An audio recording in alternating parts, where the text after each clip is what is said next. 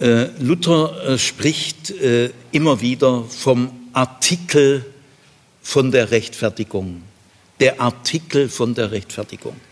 Dieser Begriff Artikel ist nicht grammatisch gemeint, der, die, das. Gell. Im Deutschen gibt es drei Artikel, im Englischen Gott sei Dank nur einen, im Französischen zwei und so weiter. Gell. Ah, das ist hier überhaupt nicht gemeint, sondern Artikel ist im juristischen Sinn gemeint. Nehmen wir mal das Grundgesetz. Gell. Artikel 1 bis 19 sind die Grundrechte also sagen wir mal, Artikel 7 Absatz 3 regelt den öffentlichen Religionsunterricht. Gell? Artikel 20 geht dann über die Parteien und ab Artikel 21 bis weit über 100 sind dann die Artikel unserer Verfassung. Also äh, grundlegende juristische Texte haben meistens Artikel, Vertragstexte und so weiter. Warum? Das ist prägnant, das ist eine gute Gliederung. Dann kann man sagen, äh, schau doch mal in Artikel 72 nach, findet man es auch schnell. Und so müsst ihr euch vorstellen, hat man in der mittelalterlichen Theologie auch geredet. Man redet von einem Artikel, der Theologie, also zum Beispiel der Artikel Schöpfung, der Artikel Sünde, äh, der Artikel die Kirche, die Sakramente, der Artikel von Tod und Auferstehung und so weiter. Das, man könnte auch sagen, es sind Kapitel oder man könnte auch sagen, es sind Lehrstücke. Gut, also das vorneweg, wenn ich dann nachher sage, der Artikel von der Rechtfertigung. Gell? Dann äh, muss ich noch, äh, will ich äh, eine zweite Vorbemerkung machen. Äh, Luther spricht sehr stark in juristischen Kategorien. Er verwendet juristische Begriffe. Wenn ich also nachher euch den Artikel von der Rechtfertigung vorstelle, werdet ihr irgendwie völlig verblüfft sein oder auch befremdet und ihr werdet euch fragen, sind wir hier eigentlich in einer juristischen Veranstaltung? Gell? Also das vorneweg, dass ihr euch nicht wundert. Gell? Äh, warum äh, redet äh, Luther äh, in juristischen Kategorien? Gell? Auch das Wort Artikel ist ja im juristischen Sinn gemeint. Und auch das Wort Rechtfertigung ist ja schon juristisch, steckt ja das Wort Recht drin. Gell? Also warum bevorzugt Luther die juristischen Kategorien. Ich glaube, dass wir das heute in der Erfahrungswelt der Moderne, in der Erfahrungswelt der Teenager, der jungen Leute, der Landschaftsgärtner, der Banker, der Taxifahrer und so weiter, dass wir das so nicht mehr eins zu eins machen können. Aber ich halte mich dran, weil ich jetzt euch erstmal Luther vorstellen will und ich kann Luther nur vorstellen in seiner eigenen Sprache und die muss man ein klein Stück weit äh, lernen, verstehen lernen und die ist eben sehr juristisch geprägt. Und deswegen kann ich das bei meinem ersten Vortrag über die Rechtfertigung, kann ich nicht die ganze Sprache von Luther ändern. Also ich muss mich jetzt mal ein Stück weit dran halten. Warum bevorzugt Luther äh, die juristischen Begriffe und Kategorien? Das hat zwei Gründe. Einmal hat Luther eine sehr tiefe Erkenntnis darüber gewonnen, was Meinungen sind. Meinungen. Äh, wir haben alle unsere Meinungen. Gell? Was meinst du dazu? Gell? Bild dir deine Meinung und so. Gell? Ich muss mir meine eigene Meinung bilden. Gell? Was werden wohl die Nachbarn äh, dazu meinen? Gell? Und was andere Leute über mich meinen und über dich, wenn wir das hören, das trifft uns sehr tief. Gell? Äh, äh, äh, oder wenn, wenn jemand sagt, du, der findet dich ganz toll, ah, das läuft rein wie Butter, gell? Ich habe mal ein furchtbares Erlebnis gemacht. Gell? Ich äh, schäme mich ein bisschen, dass ich da nicht rechtzeitig eingegriffen habe, aber mir war das als junger Vikar damals selber auch noch nicht so klar. Da kam so die Psychowelle in der Vikarsausbildung. Da waren wir vielleicht, ich glaube, 28 Vikare und dann haben irgendwie zwei, drei sozusagen besonders progressive Vikare oder Vikarinnen, ich weiß es nicht mehr, die haben an einem Abend, da waren wir alle beieinander, gesagt, so, wir machen jetzt mal eine Rückmelderunde. Äh, jeder sagt über jeden, was er von ihm hält, welche Meinung er von ihm hat. Also da kam der erste dran und er hörte 27 Meinungen. Da kam der zweite dran, das wurde ein langer Abend, gell, bis nach Mitternacht. Und ich kann mich an einen, ich, ich, ich darf einfach mal so sagen, ich bin ziemlich gut weggekommen. Gell. Es war für mich rein privatistisch gesehen eigentlich ein guter Abend. Gell. Aber neben mir saß ein Vikar, ich will gar nichts äh, sagen, der äh, lebt schon lange nicht mehr in Baden-Württemberg, viele Jahre, ich weiß gar nicht, wo er lebt. Also neben mir war ein Vikar und von den 27 Meinungen waren außer meiner alle negativ. Der kam dann zu mir aufs Zimmer hoch, hat geheult, hat die Nacht äh, nicht geschlafen. Er war, er war kaputt. Gell? Ich meine, das ist ja mörderisch. Gell? Ich schäme mich, dass ich gesagt habe, Leute, das geht nicht. Aber ich war damals auch so ein bisschen angekränkelt von dieser komm, Transparenz und äh, so ein Mist. Gell? Also ich will damit nur sagen, unsere Meinungen. Gell? Und da hat Luther folgende tiefe Erkenntnis gewonnen. In der Meinung der Menschen, gell? das sind Einschätzungen. Wie schätzt du die Sache ein? Und deswegen sind Meinungen ein Urteil. Eine Meinung ist eigentlich ein Urteil. Auch Meinungen über den anderen Menschen, macht euch nichts vor, das ist ein Urteil, seine Beurteilung. Wir zappeln alle im Netz der Beurteilung. Also, weil Luther tief gespürt hat und erkannt hat, die Welt ist voller Meinungen, Wittenberg ist voller Meinungen, Heidelberg ist voller Meinungen und dein kleines Kaff und dein, deine Hausgesellschaft, alle voller Meinungen, das sind alles Urteile. Gell? Äh, die Urteil, das Phänomen des Urteils ist von größter Bedeutung äh, in der menschlichen Lebenswelt. Gut, das mal der eine Grund, gell? seine tiefe Berücksichtigung der Gewalt der Meinungen. Der zweite Grund ist der, Luther geht es um das, was gilt. Ja, palavern so zwei, drei Leute, äh, blickst gar nicht mehr durch, dann sagt man am Ende, also was gilt jetzt? Hast das gesagt und das gesagt, ja, jetzt was gilt. Gell? Äh, und wenn man sagt, was gilt, dann will man sagen, ja, also auf das läuft es jetzt raus. Gell? Äh, und äh, das kann man oft sehr gut in juristischen Kategorien ausdrücken. Denn in, die, in, den Gesetzen, in den Vertragswerken, in den Artikeln, da wird das festgelegt, was gilt. Äh, in diesen juristischen Kategorien, das sind die harten Fakten. Wenn man irgendwo ein Projekt hat oder an der PH irgendwas ins Leben rufen will, dann muss man oft sagen, das müssen wir erstmal juristisch prüfen. Gell? Müssen wir erstmal die Juristen fragen. Weil äh, die Juristen sagen, es ist gar nicht möglich, es ist rechtlich gar nicht möglich oder es ist rechtlich in diesen Grenzen möglich. Gell? Also äh, die Juristen regeln, was gilt. Gell? Und Luther äh, geht es auch deswegen darum, weil die juristische Sprache sehr präzise ist, sehr prägnant. Da kann man am genauesten sagen, was gilt. Und Gott, äh, Luther geht es darum, was gilt eigentlich bei Gott Gott hat auch eine Meinung. Gell? Gott hat eine Meinung über dich, über mich auch. Gell? Und übrigens über dich auch. Gell? Also Gott hat da, es wäre mal interessant, gell, wenn wir mal die Meinung wüssten, die Gott von dir hat oder von mir. Ja, und, äh, und wenn man dann noch präziser nachfragt, dann müsste man eigentlich sagen, was gilt dann bei Gott? Gell? Und bei Luther hängt es auch noch mit Folgendem zusammen. Luther will die Liebe Gottes zur Geltung bringen. Äh, weil mit dem, was gilt, bringt man eine Sache zur Geltung. Und das kann man besonders gut in juristischen Kategorien. Also soweit äh, die Vorbemerkung, weil ohne das würdet ihr jetzt einfach schlaff dahängen und ihr würdet nicht gefühlsmäßig mit einsteigen können in diese juristische Welt in der es Luther aber in jeder Hinsicht darum geht, die Liebe Gottes zur Geltung zu bringen. Jetzt hat mein Vortrag zwei Teile. Der erste Teil, der kürzere Teil, heißt die Funktion des Rechtfertigungsartikels bei Luther. Die Funktion des Artikels von der Rechtfertigung.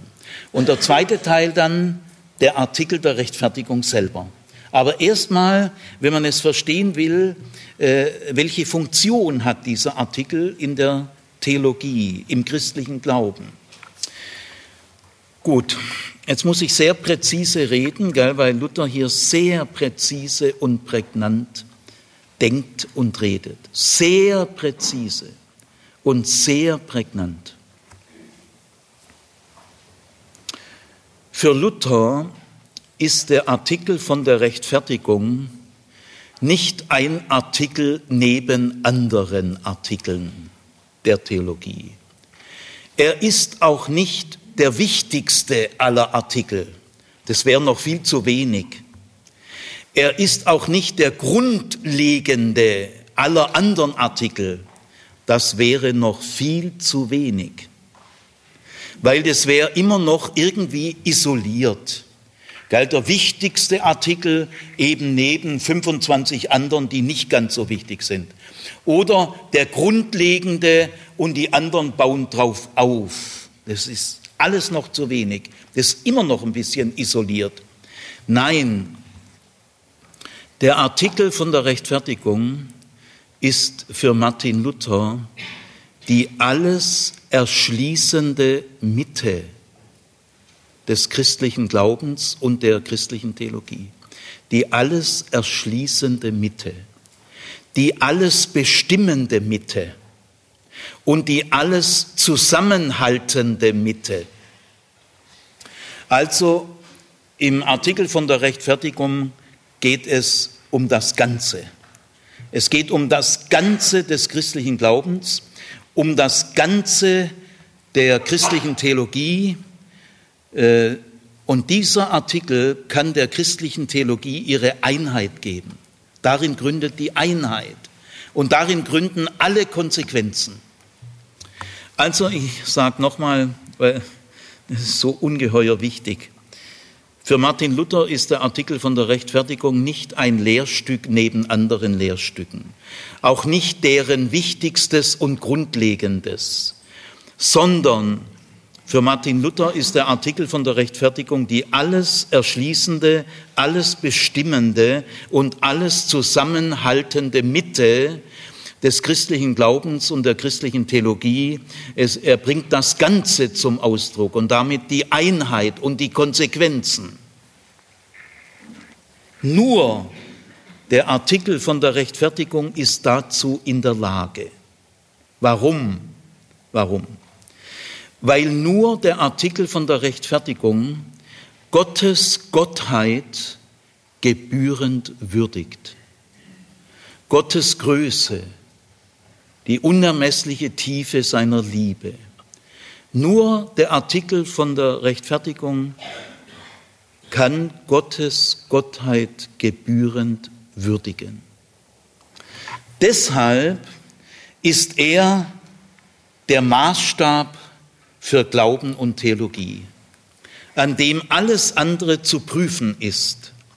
Was dem Artikel von der Rechtfertigung widerspricht, ist bereits damit als Irrtum erwiesen.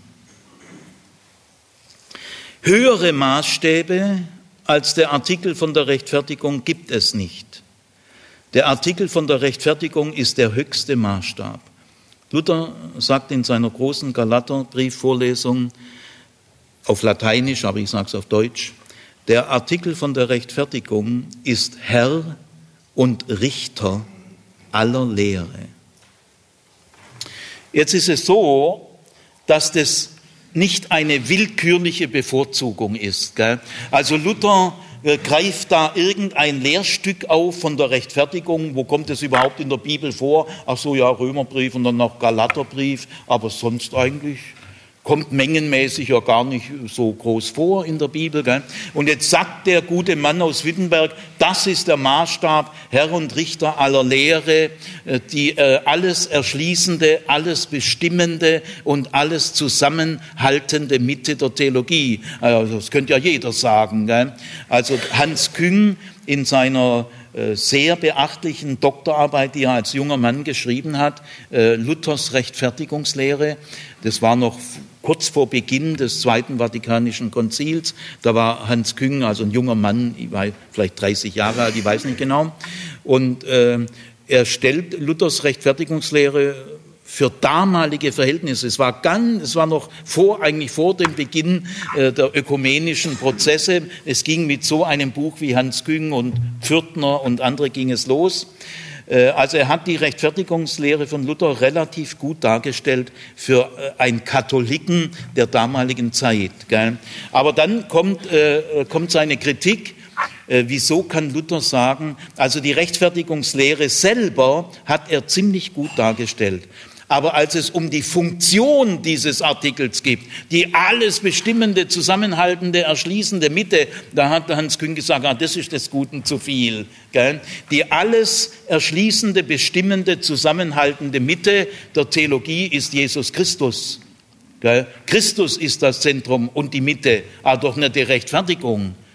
Also äh, hat Hans Küng schon in der Richtung gesagt, das ist schon ein bisschen eine willkürliche Bevorzugung eines partiellen Lehrstücks. Nein, bei Luther ist es gar kein partielles Lehrstück, aber für Hans Küng ist halt, so schnell kommt man da nicht raus, äh, die willkürliche Bevorzugung eines äh, partiellen Lehrstücks zum Schaden des wirklich zentralen Lehrstücks und das ist Jesus Christus. Hans Küng weiß längst, äh, dass dieses Urteil falsch war. Aber damals als 30-Jähriger war mir das noch nicht klar. Aber bald, 10, 15 Jahre später bestimmt. Nein, das ist völlig falsch. Nämlich, damit Jesus Christus das Zentrum der Theologie sein kann, brauchen wir den Artikel von der Rechtfertigung. Denn nur der Artikel von der Rechtfertigung bringt Gottes Gottheit auch Jesu Christi Gottheit und Würde gebührend zur Geltung. Also äh, die, äh, der Artikel von der Rechtfertigung ist deshalb äh, der zentrale, alles bestimmende, alles beherrschende Maßstab, damit Jesus Christus in seiner Größe und in seinem zentralen Gewicht zur Geltung kommen kann. Der Rechtfertigungsartikel bringt die Würde Jesu Christi und die Größe Gottes zur Geltung. Nur er. Jetzt äh, gibt es noch einige weitere Dinge, die man wissen muss vorher, bevor wir anfangen. Der Artikel von der Rechtfertigung widerspricht dem Fleisch, sagt Luther, so sehr, dass niemand dem Artikel der Rechtfertigung ganz glauben kann. Niemand, ich nicht und ihr alle nicht. Kein Mensch auf der Welt kann diesen Artikel ganz glauben, denn er widerspricht dem Fleisch so sehr. Mit Fleisch meint Luther deinen Meinungen, deinen Eigeninteressen, auch der Vernunft.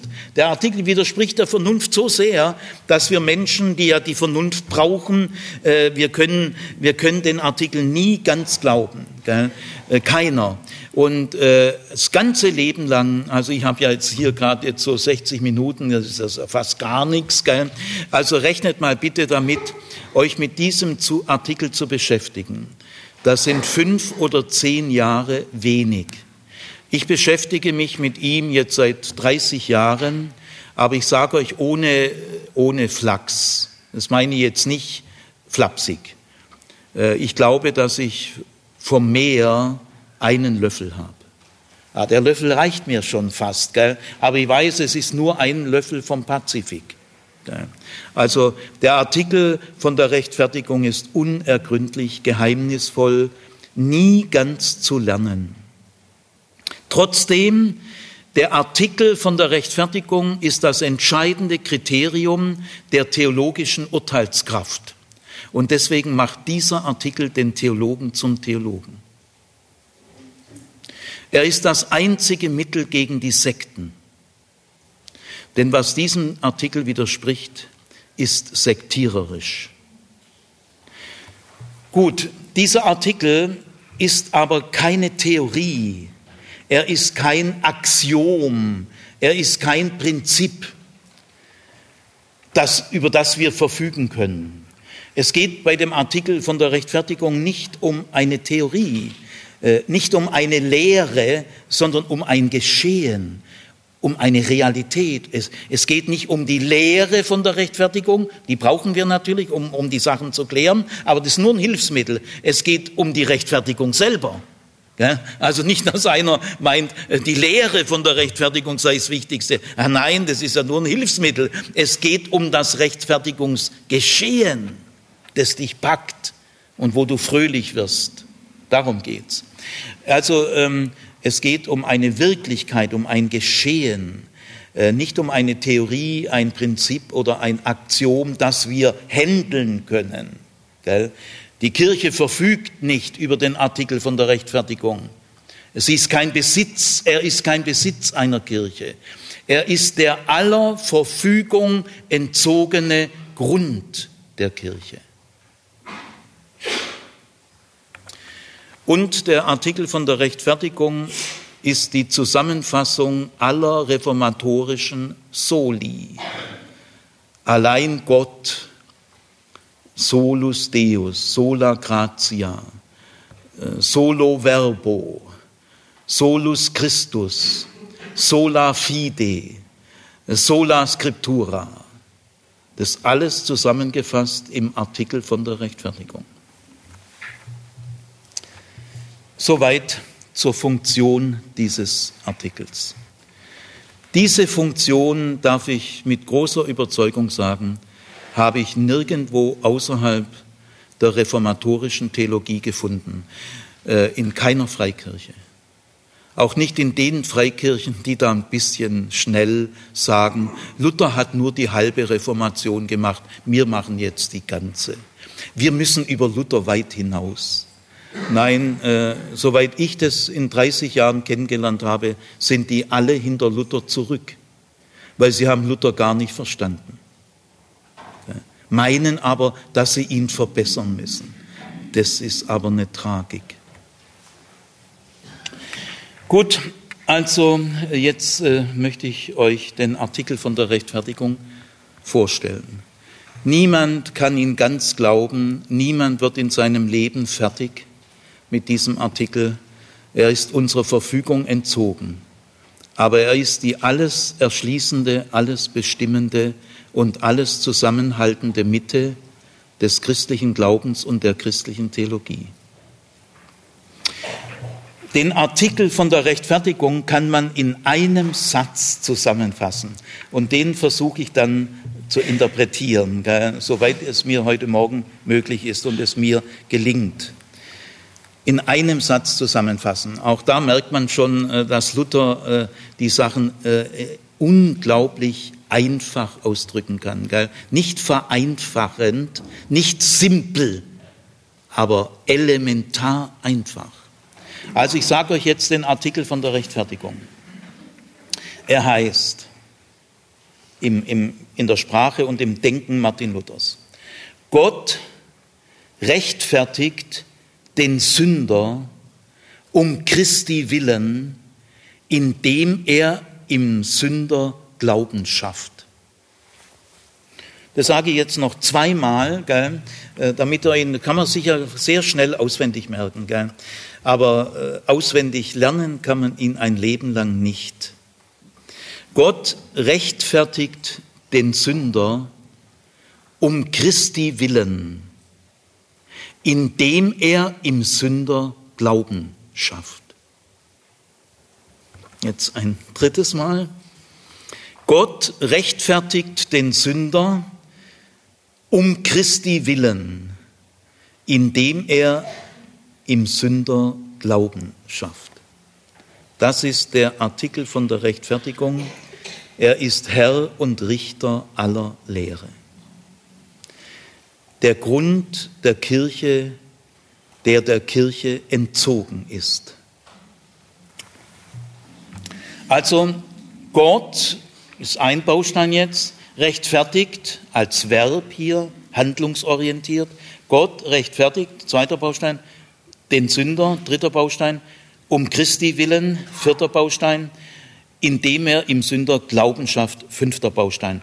Ich tue diese fünf Bausteine jetzt einfach im Sinne des Artikels zur Rechtfertigung erklären, nur dass ich den zweiten rechtfertigt am Ende erkläre.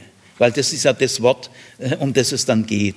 Also ich erkläre jetzt mal diese Bausteine in diesem Satz, aber das Wort rechtfertigt, um das es geht, ist dann der Höhepunkt am Ende. Also der Satz beginnt mit Gott. Solus Deus, allein Gott. Niemand anders kann rechtfertigen als Gott. Alles Gute kommt von ihm. Ihm allein gebührt die Ehre. Gott ist äh, der Grund, die Ursache.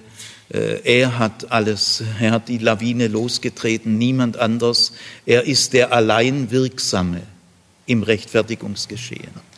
Paulus sagt mal in, in 2. Korinther 5, wo es um die Versö Gott versöhnte äh, die Welt mit sich, nicht sich mit der Welt, gell, wie es manche dann missverstehen.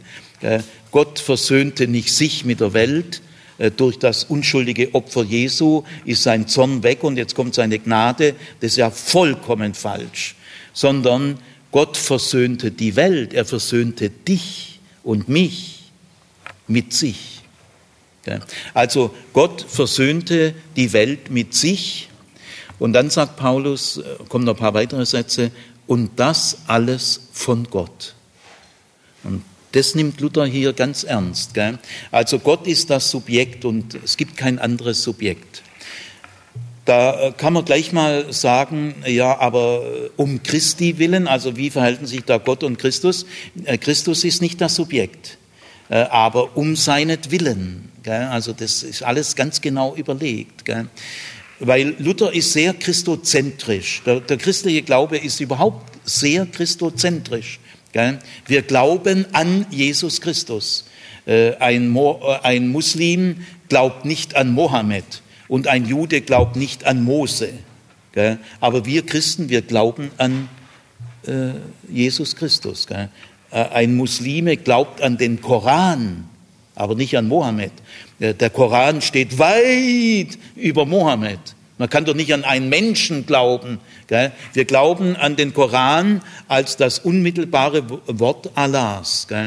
Und ein Jude würde sagen, ich glaube an die Torah, natürlich glaube ich an Gott, aber die Torah ist für mich äh, die entscheidende Offenbarung Gottes. Gell? Letztlich natürlich glauben wir nur an Allah oder an Gott, aber eben die Torah und der Koran äh, ist das heilige, äh, unmittelbare Offenbarungswort Gottes. Wir glauben nicht an die Bibel. Glauben wir nicht.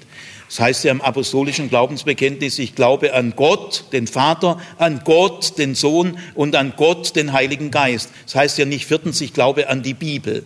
Es gibt Christen, die glauben an eine Viereinigkeit. Die haben eigentlich eine Viereinigkeit. Die glauben an Gott, den Vater, den Sohn, den Heiligen Geist und dann glauben sie noch an die Bibel. Das ist aber ein grundlegender sektiererischer Irrtum. Aber wir glauben an Jesus Christus, der als ein Mensch in Galiläa und Jerusalem gewirkt hat. Also sehr christozentrisch. Äh, die, die Sakramente, Taufe und Abendmahl haben alle mit Jesus Christus zu tun. Weihnachtsfest, Karfreitag und Ostern, die drei großen Feste, haben alle mit Jesus Christus zu tun. Es, der, der christliche Glaube steht und fällt mit Jesus Christus. Der christliche Glaube ist so spannend, wie Jesus Christus spannend ist. Er ist so glaubwürdig, wie Jesus Christus glaubwürdig ist. Jesus Christus ist das Attraktivste, was der christliche Glaube zu bieten hat, nicht die Kirche. Da kann man sehr geteilter Meinung sein. Gibt eigentlich kaum ein Verbrechen, das die Kirche nicht schon begangen hat. Also das Attraktivste an christlichen Glauben ist Jesus Christus. Und trotzdem äh, beginnt Luther mit Gott. Die ganze Christozentrik der reformatorischen Theologie dient der Theozentrik. Äh, der christliche Glaube konzentriert sich nur deshalb auf Jesus Christus, weil es um Gott geht. Wenn es Gott nicht gäbe, wäre auch Jesus aus Nazareth sicher eine sehr beeindruckende Figur, aber äh, für den christlichen Glauben irgendwie uninteressant. Jesus Christus ist nur wichtig, um Gottes Willen. Er ist ja kein zweiter Gott. Er ist ja keine Konkurrenz für Gott, sondern alle Christozentrik, dass wir an Jesus Christus glauben, heißt, dass wir in ihm die Tür zu Gott gefunden haben, dass wir in Jesus Christus Gott gefunden haben.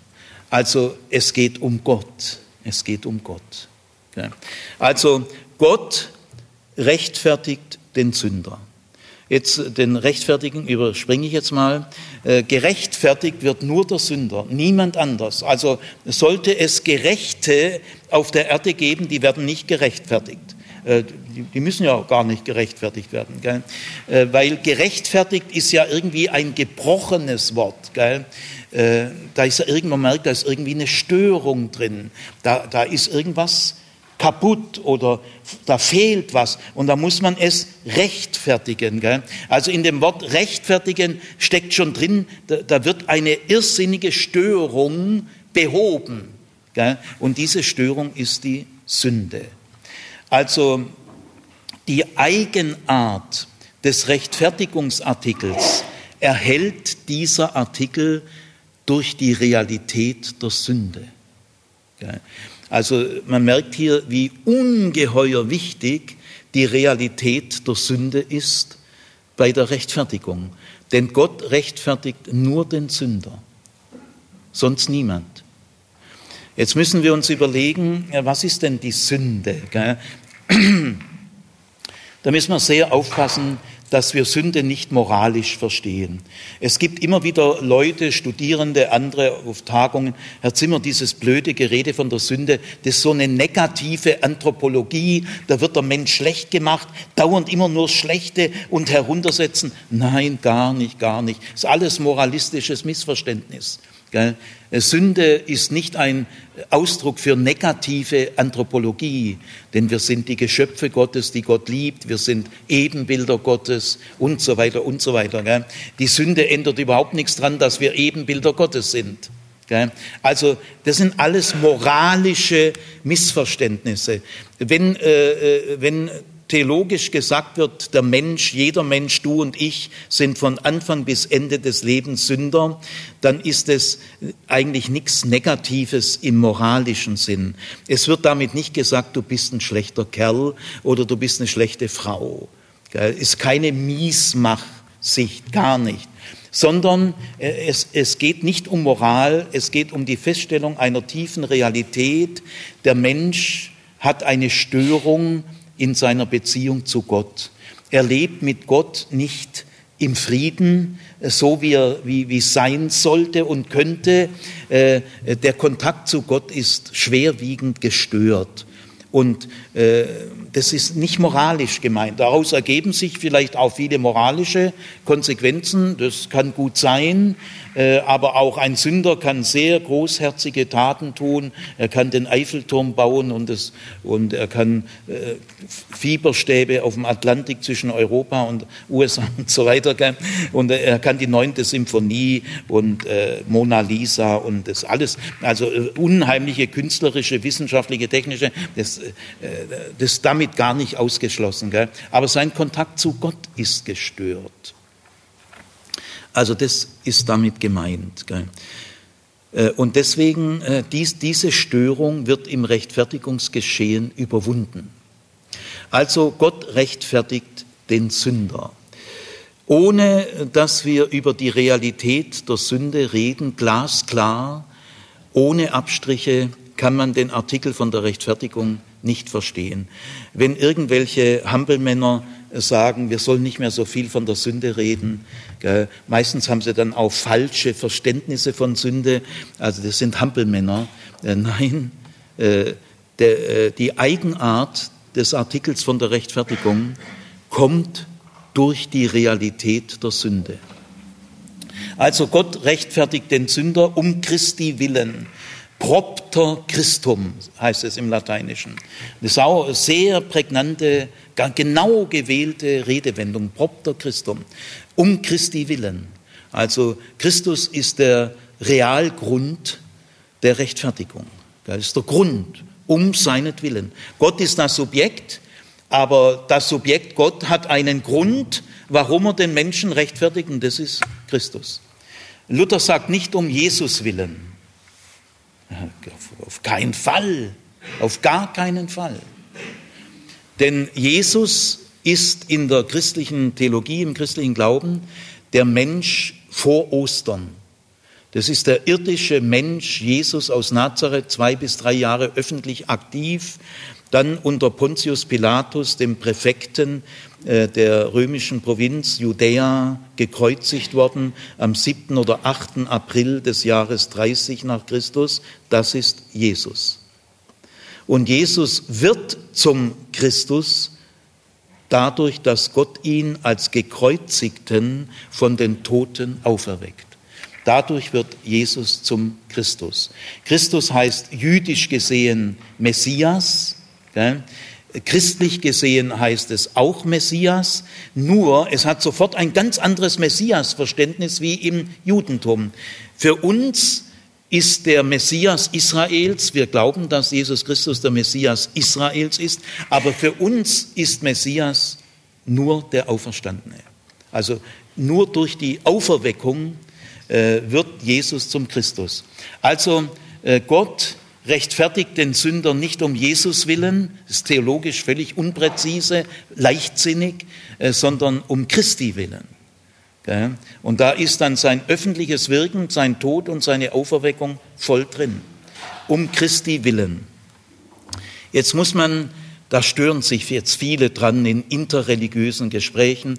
Ich habe ja mit äh, muslimischen Freunden, ich habe eine ganze Anzahl kostbarer muslimischer Freunde und Freundinnen gell, seit Jahren. Und ich war mit einem Muslime, der Leiter eines internationalen Projekts, drei Jahre lang von der Baden-Württemberg-Stiftung mit 150.000 Euro finanziert. Und von allen Projekten der Wissenschaft in Baden-Württemberg war dieses Projekt an erster Stelle, weil die Leiter der Baden-Württemberg-Stiftung gesagt haben, wir kennen kein wichtigeres Projekt als dieses. Und das Projekt hieß, wie der christlich-islamische Dialog gelingen kann. Das haben wir drei Jahre lang mit Professoren der Marmara-Universität in Istanbul, wo wir oft waren und die bei uns, und mit Professoren, Professorinnen der Mohammed V. Universität in Rabat haben wir drei Jahre lang untersucht. Und wie bringt man da jetzt Jesus Christus ein? Gell? Wenn man so allgemein sagt, ja, wir, wir basieren auf der Rechtfertigung, ist alles Gnade, Gott liebt uns, wir sind wichtig als seine Geschöpfe, ja, das hätte keine großen Probleme gegeben. Gell? Aber natürlich die, unsere muslimischen Freunde der Universität Marmara und Mohammed V., die wussten schon, dass für uns Jesus Christus die zentrale Gestalt ist. Wir glauben ja an ihn. Und deswegen äh, muss man ihn da schon an zentraler Stelle äh, bekennen, haben wir ja auch gemacht. Also äh, muss, ich glaube ja an Gott, aber muss, das, muss da Jesus und Christus, das ist ja so rechthaberisch, das ist ja ein Monopolanspruch. Nein, alle diese Sachen müssen wir jetzt mal fernhalten. Ob wir das jetzt kleinlich dann später äh, diskutieren oder abgrenzend oder arrogant oder mit Absolutheitsansprüchen, äh, alles mal fernhalten. Es geht jetzt mal nur drum, den Artikel von der Rechtfertigung zu verstehen. Und ich kann doch den Artikel von der Rechtfertigung nicht abändern, weil, weil ich sage, ich kriege dann in Rabatt Probleme. Ja, deswegen kann ich den Artikel nicht abändern. Gell? Also das muss man mal, das ist dann ein anderes Spiel. Gell? Muss man dann durchdenken. Aber jetzt, äh, der Artikel von der Rechtfertigung ist der Artikel von der Rechtfertigung. Und der geschieht um Jesus Christus willen, um Christi willen. Gell? Also man sieht, äh, wie intensiv die Rechtfertigung mit der Person Jesu Christi, so können wir schon sagen, verbunden ist, gell? an zentraler Stelle. Er ist der einzige Grund. Solus Christus steckt hier schon drin. Solus Deus, und Solus Christus beißt sich gegenseitig nicht. Die, haben, die sind an ihrer Stelle hier drin. Jetzt äh, muss ich aber trotzdem versöhnend sagen, im Blick auf interreligiöse Gespräche, die ja heute immer wichtiger werden. Gell? Ich rede ja, auch wenn ich jetzt hier in der Sing- und Musikschule Heidelberg bin, ich rede nicht einfach nur zu Christen. Ich rede nicht nur, es ist keine Gemeindeveranstaltung, sondern ich rede in der Öffentlichkeit. Und jeder Mensch kann mir zuhören. Ich habe jetzt also nicht irgendwie alt, altbewährte Christen, die irgendwo in einer Bibelstunde sitzen. Das habe ich jetzt gerade nicht vor Augen. Also wir müssen das um Christi willen jetzt mal öffentlich, weltweit erklären, was ist damit gemeint. Christus, Jesus Christus ist ja kein zweiter Gott. Er ist keine Konkurrenz für Gott. Es geht auch um Christi willen allein um Gott. Der Luther hat immer den dreieinigen Gott vor Augen. Also ihr dürft in dem Rechtfertigungsartikel nicht sagen, oh, das sind ja zwei ganz verschiedene Personen. Das sind sie nicht. Und deswegen muss man das heute in unserer globalen Welt, äh, muss man das sinngemäß ein bisschen anders formulieren. Äh, Gott rechtfertigt, also ich bin, bin, aber ganz bei Luther, ich weiche da kein Millimeter ab, gell, fühle mich schon seit Jahrzehnten als ein Schüler von Martin. Bin ein Schüler von Martin, bin ein reformatorischer Theologe. Also im Sinne Luthers, aber heute gesprochen, müsste man sagen, Gott rechtfertigt den Sünder um dessen Willen, wie er sich Gott in Jesus Christus gezeigt hat. Dann merkt man nämlich, dass das immer noch um Gott geht. Gell? Also Gott rechtfertigt den Sünder um dessen Willen, wie er sich, sich Gott, wie Gott sich in Jesus Christus gezeigt und gehandelt hat. Ungefähr so, wie es im Titusbrief heißt, erschienen ist, gemeint ist in Jesus Christus, erschienen ist die Menschenfreundlichkeit Gottes. So ist es gemeint. Also Gott rechtfertigt den Sünder um der freundlich, der Menschenfreundlichkeit willen, die er in Jesus Christus gezeigt hat. Um dessen Willen rechtfertigt er den Sünder. Und jetzt kommt der vierte Baustein, indem er im Glauben, indem er im Sünder Glauben schafft. Jetzt kommt der Glaube, sola fide. Nur indem er im Sünder Glauben schafft. Nur so, in keine andere Weise. Gell? Sola fide. Also wir haben jetzt mal direkt Solus Christus, Solus, äh, Solus Deus, Solus Christus und Sol, Sola fide äh, haben wir hier jetzt schon mal ganz klar drin. Gell? Äh, der Artikel von der Rechtfertigung ist ganz falsch verstanden, wenn man so formulieren würde, Gott rechtfertigt den Sünder um Christi willen, sofern er im Sünderglauben schafft. Oder unter der Bedingung, dass im Sünderglauben entsteht. Er wäre auch völlig falsch verstanden, wenn man sagt, indem er im Sünderglauben ermöglicht. Vollkommen falsch. Also jedes Wort ist hier juristisch wasserdicht zur Geltung gebracht. Also indem er im Sünder Glauben schafft. Also der Glaube wird nicht ermöglicht. Ich kann übrigens an der Stelle, jetzt, jetzt kommt der gestrige äh, Morgen, die Promissio. Wie schafft er denn im Sünder Glauben? Ja, durch die Promissio. Das ist hier voll mit drin, gell? Äh, in diesem Versprechen, gell? in dem reizvollsten, bezauberndsten, schönsten, beglückendsten, was die menschliche Sprache bieten kann, nämlich ein unverhofftes Versprechen. Ist das Schönste, was es gibt. Und so schafft er den Glauben. Also der Glaube ist ein Geschenk. Wir können uns auf den Glauben nichts einbilden. Der Glaube ist nicht die Bedingung der Rechtfertigung, die Eintrittskarte in den Club der Bekehrten. Nein, ich bin nicht Mitglied im Club der Bekehrten. Denn ich habe mich nicht bekehrt, damit ich dann zur Belohnung gerechtfertigt werde. Nein, das ist ein Ganz tiefes Missverständnis. Gott rechtfertigt den Sünder um Christi willen und jetzt kommt der Weg, der Modus, sagt man, der Weg, wie er den äh, rechtfertigt, nämlich im Glauben. Der Glaube ist der Weg, wie die Rechtfertigung zu uns kommt, der einzige Weg. Es gibt keinen anderen. Also mal kurz biblisch, an was denkt da Luther im Glauben schafft? Er ist ja das schöpferische Wort, das schöpferische Wort der Promissio schafft. Gell? So wie Gott sagt, es werde Licht. Oder wie Paulus mal im Korintherbrief gesagt hat, es ist ein Licht in uns aufgeleuchtet. Ein Licht ist in uns aufgeleuchtet. So schafft die Promissio dann wird es im Inneren von uns Licht. Also der Glaube wird nicht ermöglicht. Die Promissio ist nicht ein Angebot, das, äh, das ich dann annehme. Du musst es auch annehmen, als ob das Annehmen jetzt das Entscheidende ist. Habe ich ja am Freitagabend oder irgendwann gesagt. Ja. Also Luther denkt da an folgende Sätze. Nicht ihr habt mich erwählt, sagt Jesus, sondern ich habe euch erwählt.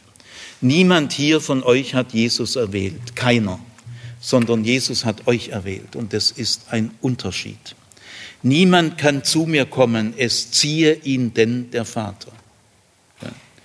Solche, solche Sätze. Und in solchen Menschen muss die Promissio Glauben schaffen, nicht nur ermöglichen und du realisierst es dann. Der Glaube ist also nicht der menschliche Beitrag zum Rechtfertigungsgeschehen, wie ich in amerikanischen Evangelisationen sehr oft gehört habe. 95 Prozent macht Gott, aber 5 Prozent muss ihr machen. Hand hoch. Wer bekehrt sich? Das sind die Steuerbeitrag, sind die 5 Prozent. Da ist der Artikel von der Rechtfertigung kaputt. Also indem er im äh, Menschen Glauben schafft. Und ich sage euch, liebe Schwestern und Brüder, das hält uns wurzeltief bescheiden. Ja, weil verdient haben wir das nicht und wir haben dazu auch keinen Beitrag geliefert. Gut, Jetzt, jetzt kommt das entscheidende Wort. Gott rechtfertigt. Was ist damit gemeint? Es ist eine juristische Kategorie, es wird Recht, aber hier verbal, gell, handlungsorientiert. Ja, äh, das Rechtfertigungsgeschehen, um das es hier geht, hat zwei Seiten bei Luther. Die Rechtfertigung besteht in zwei Aspekten, die aber ganz miteinander zusammengehören, wie zwei Seiten einer Münze. Ich sage sie mal jetzt, man kann das alles ganz einfach ausdrücken, man kann es wirklich in einem Vortrag alles erklären, aber es wird euch euer Leben lang begleiten und ihr werdet immer wieder angefochten und dann wird es euch wieder noch klarer. Gell? Und, aber ihr werdet merken, es ist ein Löffel vom Pazifik. Also die zwei Seiten heißen erstens, halt, ich muss das Wort noch erklären, das jetzt kommt. Luther spricht ganz oft von Anrechnen, auch ist juristisch gemeint. Die Untersuchungshaft äh, wurde bei der Gefängnisstrafe von vier Jahren bereits angerechnet. Der saß ja acht Monate in Untersuchungshaft, gell, wurde angerechnet. Oder wir sagen oft, oh, das muss man dem hoch anrechnen. Gell und so weiter. Also was meinen wir mit dieser, also es gibt es juristisch, aber auch im allgemeinen Sprachgebrauch, wir meinen, äh, das müssen wir ihm zugute halten gell, oder zugute rechnen. Gell. Also im Anrechnen, wenn es um gute Dinge geht, dann heißt es immer, das ist dir zu gut, da hast du einen Vorteil davon. Gell. Wir rechnen dir das an. Gell. Also, die Rechtfertigung hat zwei Seiten. Die erste Seite, Gott rechnet dir deine Sünde nicht an. Zweitens, anstelle dessen rechnet er dir aber die Gerechtigkeit Christi an, die dir fehlt. Das ist die Rechtfertigung. Gott rechnet dir deine Sünden nicht an. Anstelle dessen rechnet er dir die Gerechtigkeit Christi an die dir fehlt. Jetzt gehen wir mal zur ersten Seite. Die erste Seite ist ein Nicht-Anrechnen. Also Rechtfertigung heißt, Gott rechnet dir die Sünde nicht an. Äh, Gott schaut dich so an, wie wenn es die Sünde nicht gibt.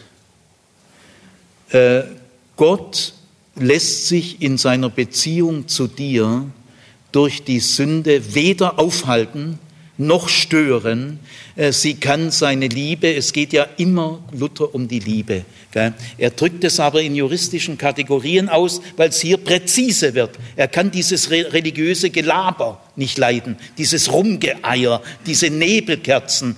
Klar, präzise, orientierend, juristisch. Was gilt? Die Sünde gilt nicht. Sie gilt nicht bei Gott. Und dann sagt Luther, was für eine Tiefe der Liebe.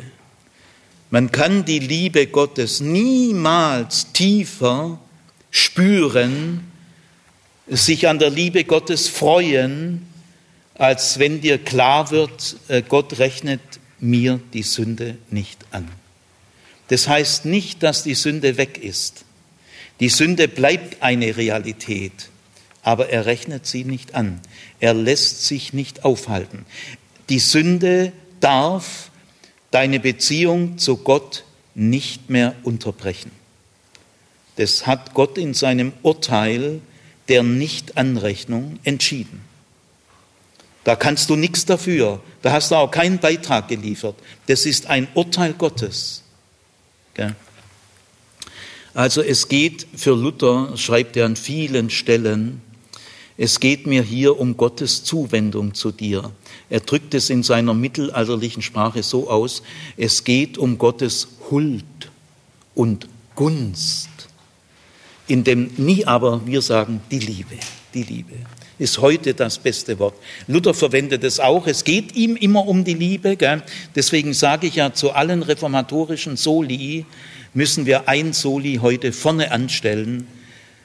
Sola Caritas. Allein die Liebe.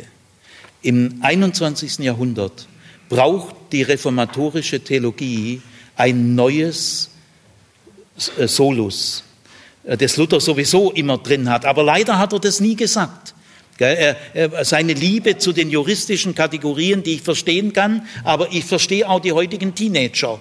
Und die heutigen Schülerinnen und Schüler, äh, die, die haben diese juristischen Kategorien gar nicht drauf. Und die sind mir wichtiger als Martin Luther.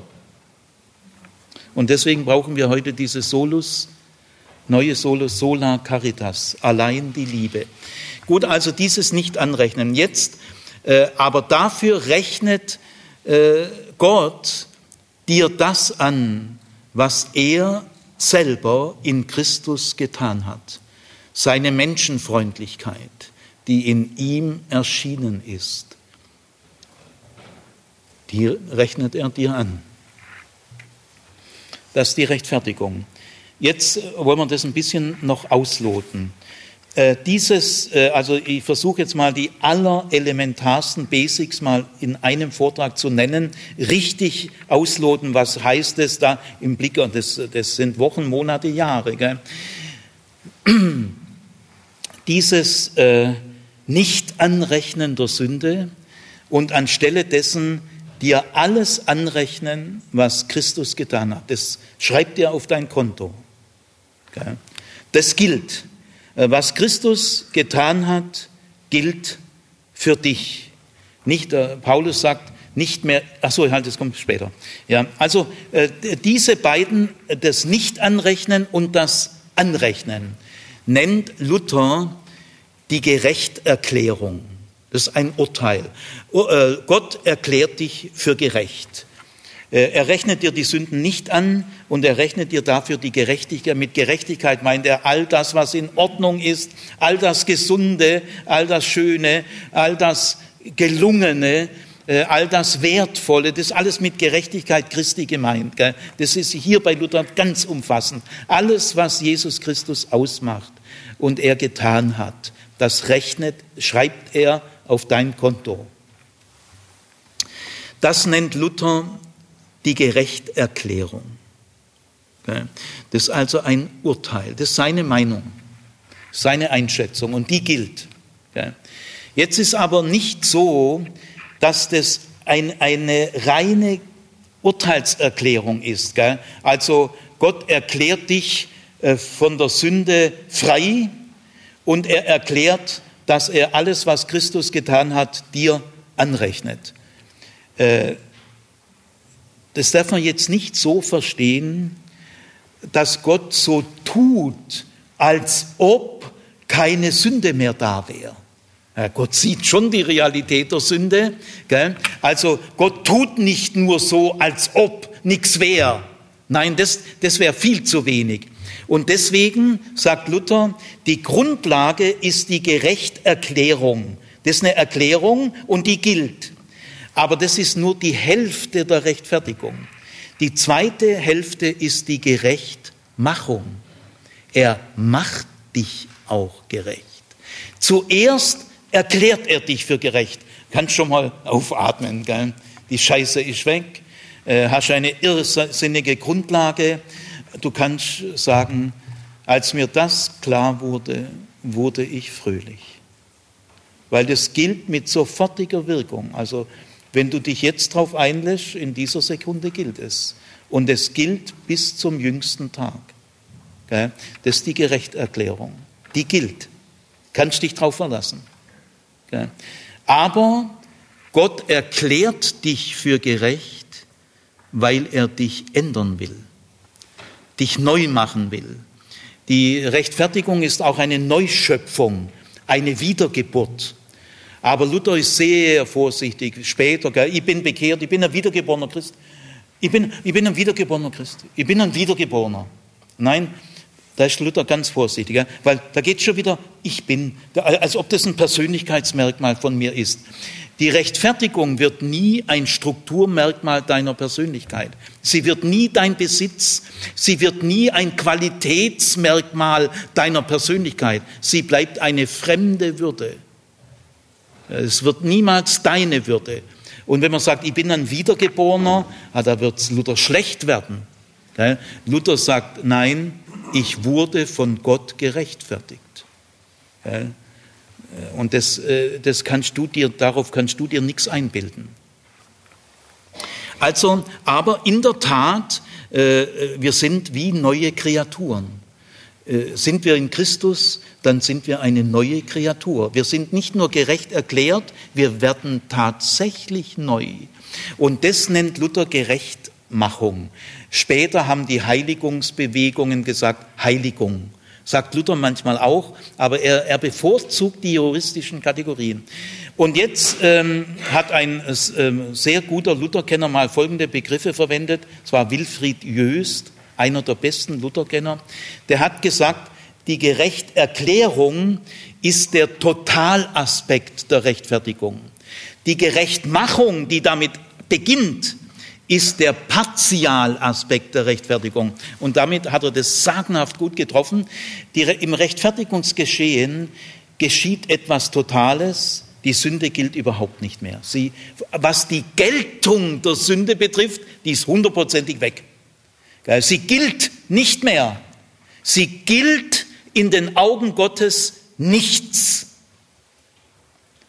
Wer das glauben kann, er muss aber Gott helfen. Das kannst du nicht so einfach glauben. Also, das ist der Totalaspekt. Du brauchst dich, brauchst dir keine Sorgen machen, dass die Sünde deine Beziehung zu Gott irgendwie ernsthaft stören könnte. Nein, sie gilt nicht mehr.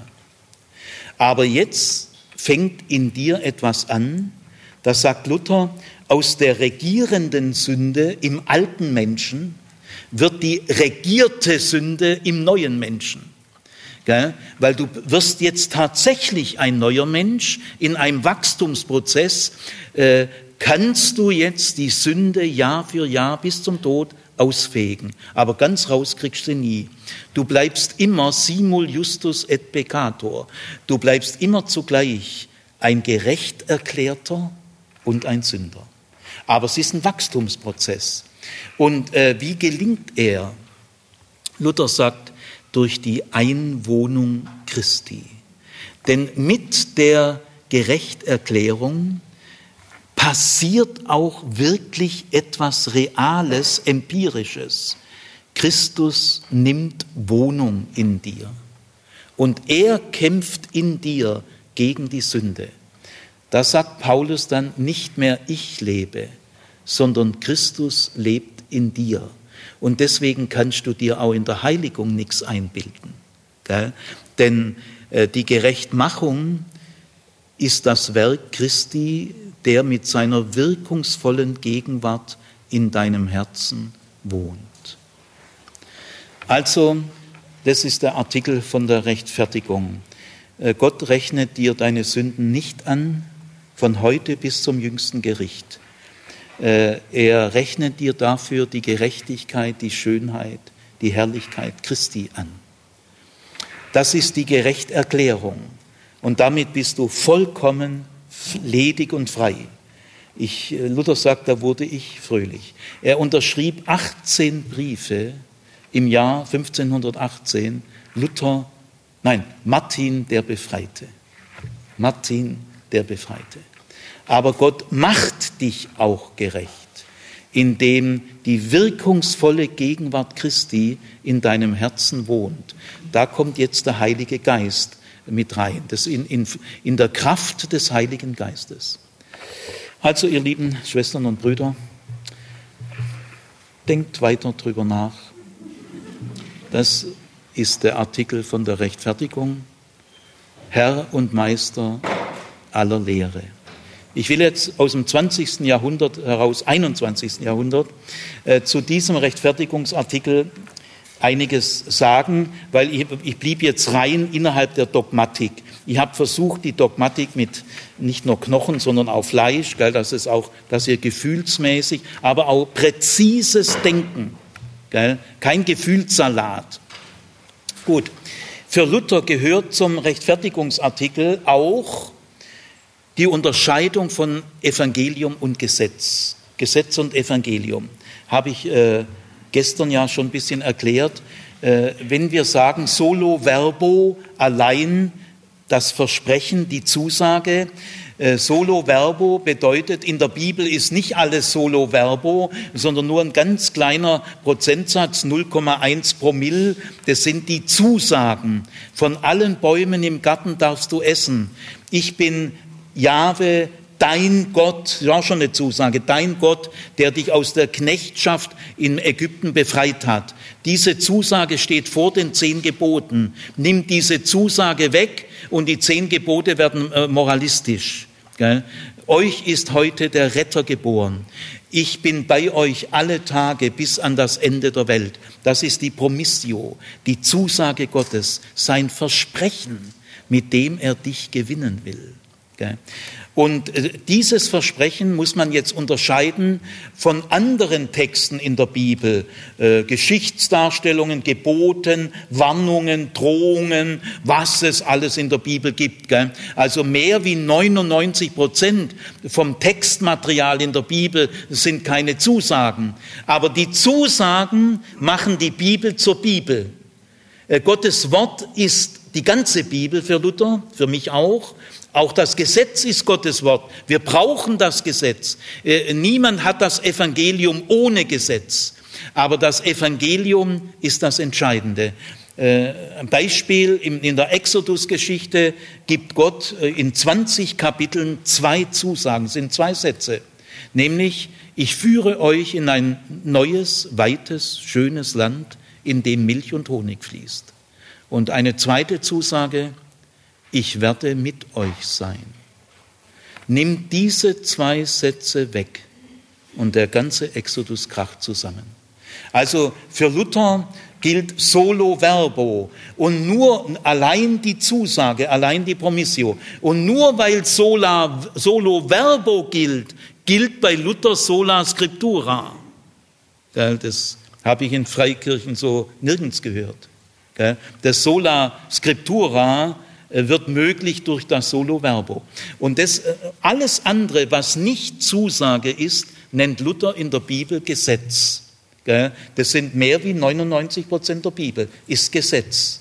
Ist auch wichtig, äh, aber es kann keinen Glauben schaffen. Also insofern die Promissio, die ja den Glauben schafft, alles, gehört alles zum Rechtfertigungsartikel rein. Ähm, das Besondere der Promissio das ist die reformatorische Entdeckung von Luther. Und jetzt will ich mal diese Unterscheidung von Gesetz und Evangelium mal äh, ganz ins 20., 21. Jahrhundert äh, mit meinen Worten ausdrücken. Äh, wir leben heute, solange wir Kinder sind, kleine Kinder, Kindergartenkinder, leben wir in der Geborgenheit der Familie, gibt dort auch Probleme, aber äh, wir müssen noch nicht die Existenzberechtigung von uns in der Gesellschaft durch Qualifizierungen erwerben. Wenn wir aber älter werden, Schule und dann Erwerbsleben, dann werden wir spüren, die Gesellschaft taxiert uns. Jede Gesellschaft, ob das eine antike Gesellschaft ist, eine feudale Gesellschaft, eine äh, kapitalistische Gesellschaft, eine kommunistische Gesellschaft und was immer es geben wird. Jede Gesellschaft legt eine Messlatte an uns an. Die Messlatten sind vielleicht verschieden zwischen Kapitalismus und Sozialismus, aber die Tatsache, dass eine Gesellschaft eine Messlatte an uns anlegt und uns abtaxiert, wie eine Ware auf den Markt, gilt überall.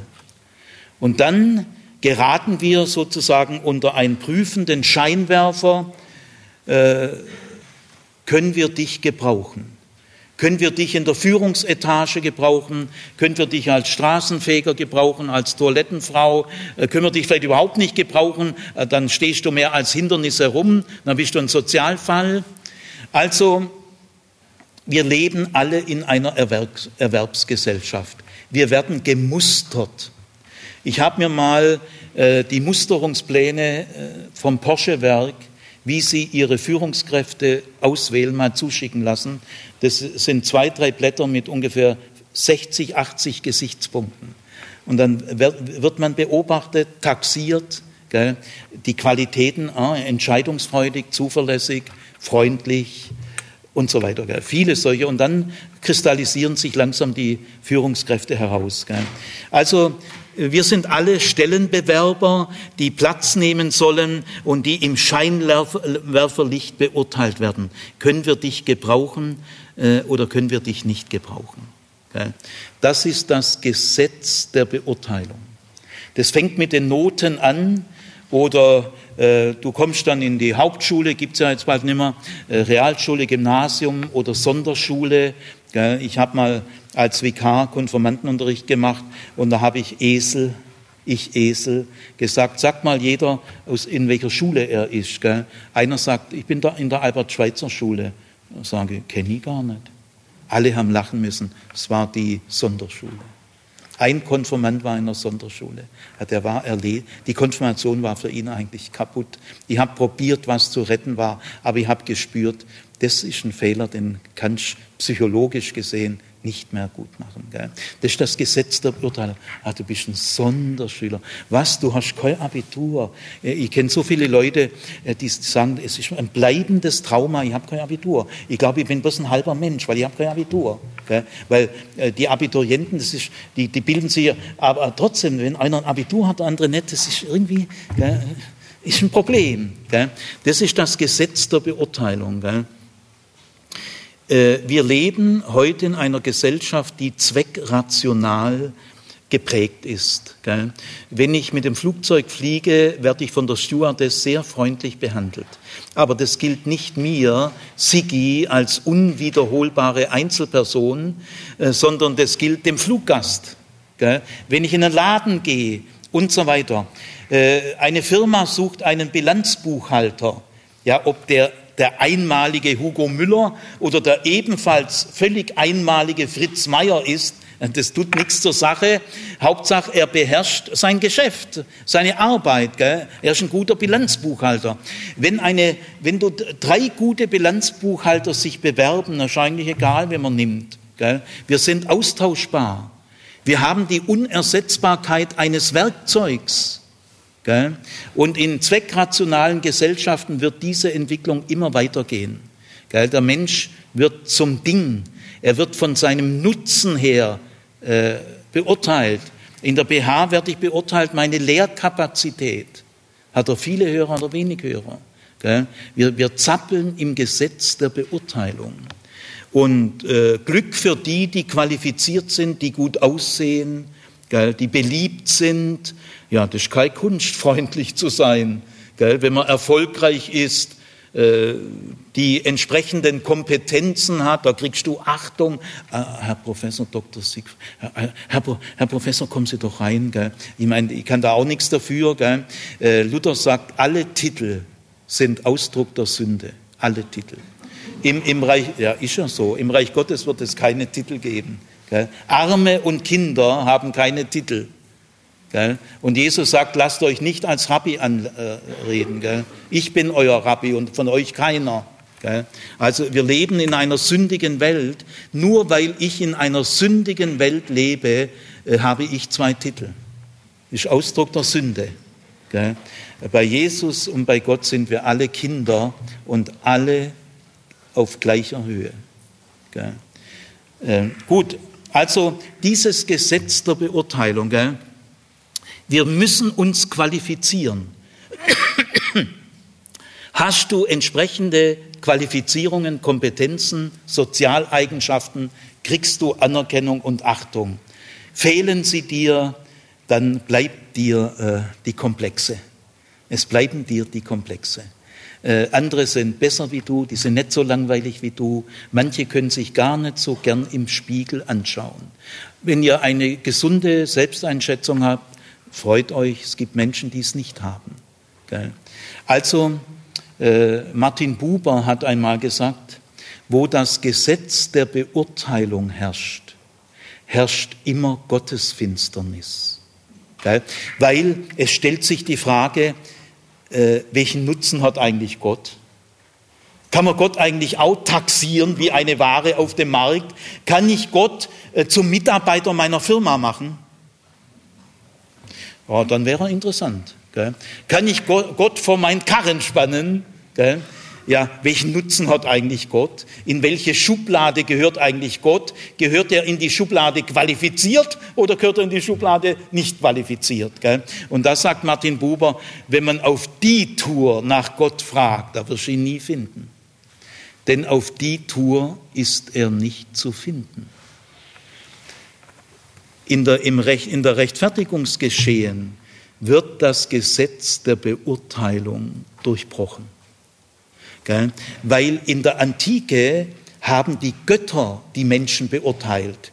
Da musstest du die Gebote halten. Und wenn du die Gebote gehalten hast, dann warst du bei Gott lieb Kind. Gell? Also du hast dich himmelreif schuften müssen. Äh, die, die, die Messlatte haben die Götter angelegt. Gell? Das waren die, die die Menschen taxiert haben. Ah, das ist ein, ist ein guter, frommer äh, Mensch, der hält da die religiösen Dinge so ein. Und das war schon das für ein Ketzer oder was schon das für ein äh, Schlamper und so weiter. Gell? Also die Götter hatten die Messlatten. Gell? Und auch in der Bibel hat sozusagen Gott hat auch eine äh, Messlatte, denn äh, Gott äh, schenkt dir nicht nur alles Wichtige, er will auch was von dir. Stell dir mal vor. Ich hab mal, war mal in einem Seminar äh, und da war eine junge Dame, es war ein kleines Seminar, da ging es wirklich so um, um, unsere eigene Glaubensentwicklung. Jeder sollte mal so erzählen, wie es ihm gerade so geht. Und da sagte eine junge Studentin, vielleicht 21 Jahre, ja, Gott, Gott ist schon immer in meinem Leben Schon meine Großmutter hat mit mir immer abends gebetet, also so ein Kind der Volkskirche, kann man so sagen. Gell?